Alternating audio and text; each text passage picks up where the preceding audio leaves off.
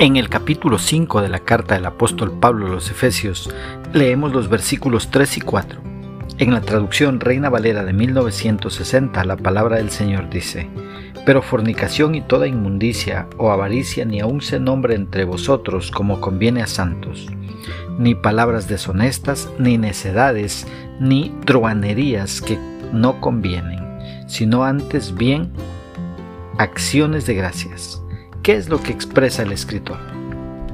Pablo nos exhorta a andar en amor y a ser imitadores de Cristo.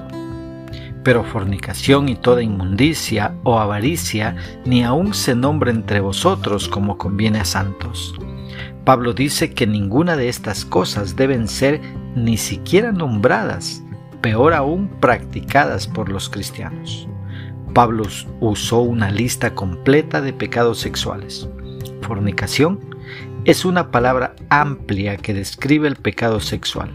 Inmundicia, otra palabra muy amplia para el comportamiento moral sucio, especialmente en un sentido sexual. Necedades, que tiene la misma idea que la inmundicia. Truanerías, tienen la idea de un humor sexual impuro e inapropiado. No se trata de evitar estas cosas para que podamos ser santos, más bien tengamos presente que somos santos y que debemos vivir como corresponde a santos.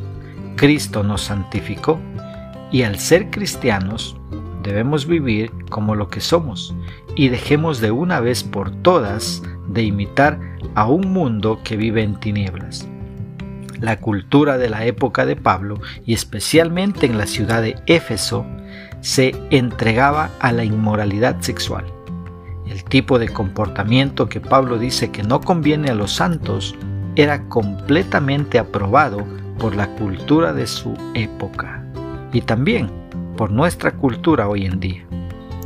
Pablo también incluyó avaricia y palabras deshonestas en esta lista debido a su estrecha asociación con el pecado sexual.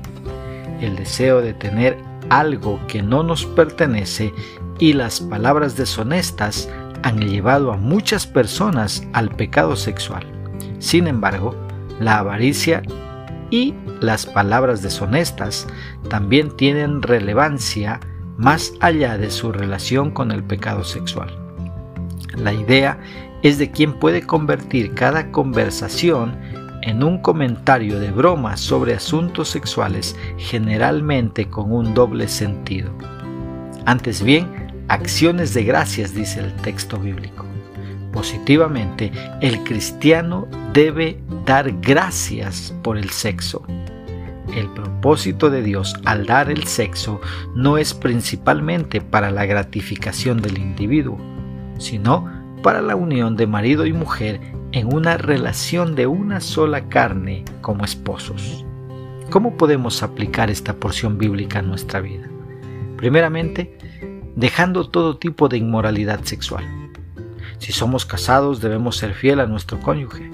Y si eres soltero, pues entiende que el mejor método anticonceptivo es la abstinencia y que las relaciones sexuales son bendecidas por Dios solo dentro del matrimonio y nunca fuera de él.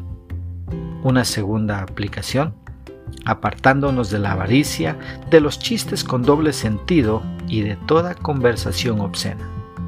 Que Dios nos ayude a poner por obra su palabra.